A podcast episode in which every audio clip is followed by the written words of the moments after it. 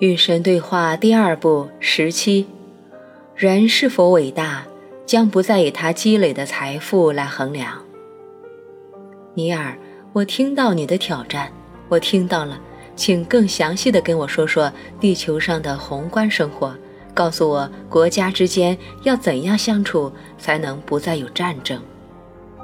神，国家之间永远会有纠纷，因为纠纷只是独立性的健康表征。然而，用暴力来解决纠纷，则是极度不成熟的表征。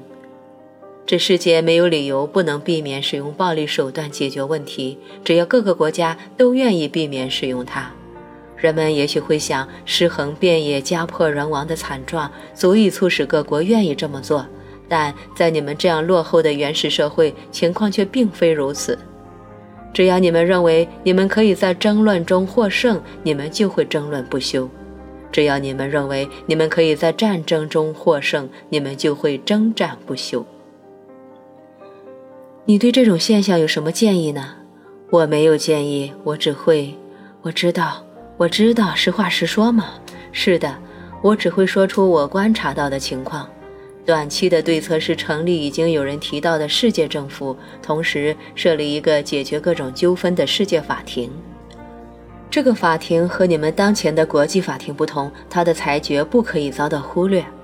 一直保证没有哪个国家，无论它多么强大、多么有影响，都能够侵略其他国家的维和部队。然而要明白的是，地球上仍然会有暴力存在，维和部队也许必须使用暴力才能阻止别人使用它。正如我在第一卷说过的，看到暴君不去推翻，等于为虎作伥。那时候，避免战争的唯一办法是进行战争。有时候，你必须做你不想做的事，才能够保证你无需不停地做它。这种显而易见的矛盾是神圣二元论的一部分。所谓神圣二元论，就是说，有时候为了最终成为某样东西，在这里这样东西是和平，唯一的办法首先是不去成为它。也就是说，为了认识你自己的身份，唯一的办法是经验那些和你的身份不符的事情。显而易见的事实是，世界的权力不应极大的集中在某个国家，而必须应该由整个星球全部国家所拥有。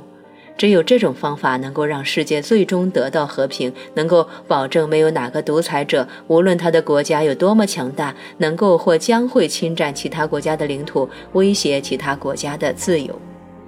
现在的小国为了得到大国的接济，往往不得不奉上他们自己的资源，将宝贵的土地变成外国军事基地。但是这种情况将不复存在。在这种新的体制之下，小国的安全将不再仰仗那些趾高气扬的大国，其他国家都将会是他们的后盾。假如有个国家遭到侵略，全部一百六十个国家将会挺身而出；假如有个国家受到任何方式的暴力或威胁，全部一百六十个国家将会群起反对。同样的，各个国家将不再受到经济上的威胁，不再受到强势贸易伙伴的敲诈，不再需要达到指定的标准才能获得外国援助，也不再需要被迫采用指定的行为方式才能够有资格获得简单的人道主义支援。然而，有人会说，这种全球的政府体制将会侵蚀各个国家的独立地位和发展空间。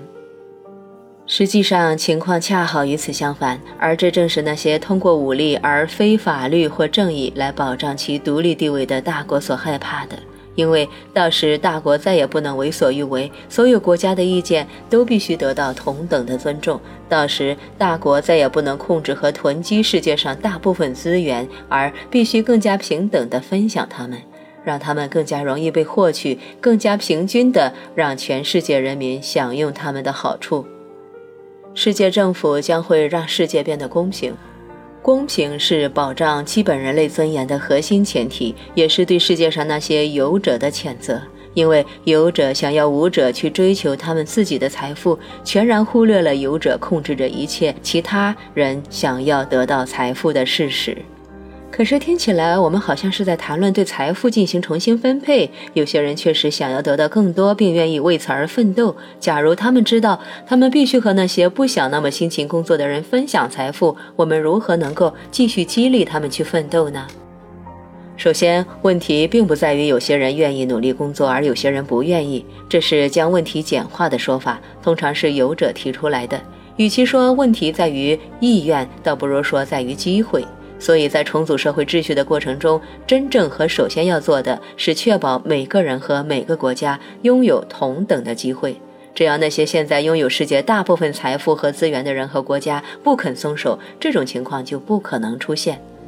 是啊，我刚才提到墨西哥，并不是想要侮辱其国格，而是认为该国是这方面的典型。几个有钱有势的家族控制着整个国家的财富和资源，这种局面已经持续了四十年。选举在这个所谓的西方民主国家中变成了闹剧，因为数十年来这些家族控制着同一个政党，力求不会出现严重的反对势力。结果呢，富者愈富，贫者愈贫。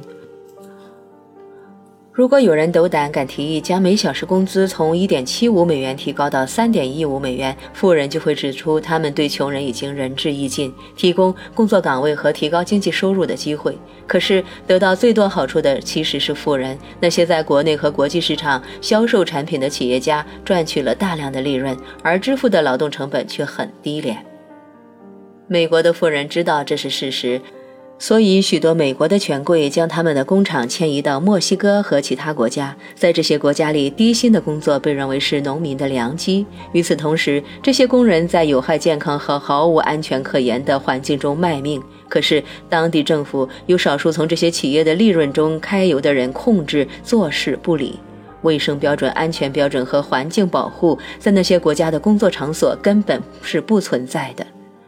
地球没有得到照顾，人民也没有。他们被要求生活在河边的破房子里，就在河里洗衣服，有时候往里面排泄粪便，因为室内排水系统通常也不是他们拥有的设备。这种漠视平民百姓的做法造成的后果是，人民买不起他们亲手所造的东西，但富裕的企业家毫不在乎，他们可以将商品运输到其他普通人买得起的国家。然而，我们相信这些富人的变态做法终将会害了他们自己，造成各种严重的后果。不仅墨西哥如此，凡是有人受压迫的地方也将如此。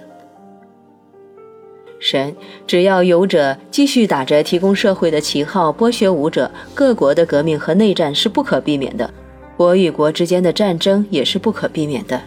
尼尔，保留财富和资源的做法已经变得十分普遍，乃至有些极具远见的人也认为它是可以接受的，只是把它看成自由市场经济的结果。神，然而正是由于世界上富裕的个人和国家拥有太多的权利，这种虚假的公平才会出现。实际上，现在世界上绝大多数人和国家得到的待遇是不公平的，甚至连他们想要获取当权者已经达到的成就的想法也遭到打压。这里描述的政府体系将会把大量的权力从资源丰富者转移到资源贫乏者，促使这些资源本身被公平地分享。尼尔，这会让当权者害怕。神，是的，所以解决这种乱象的办法可能是一种新的社会结构，全新的世界级的政府。你们有些领袖足够有远见，足够有勇气，他们倡议开始这样的新世纪规则。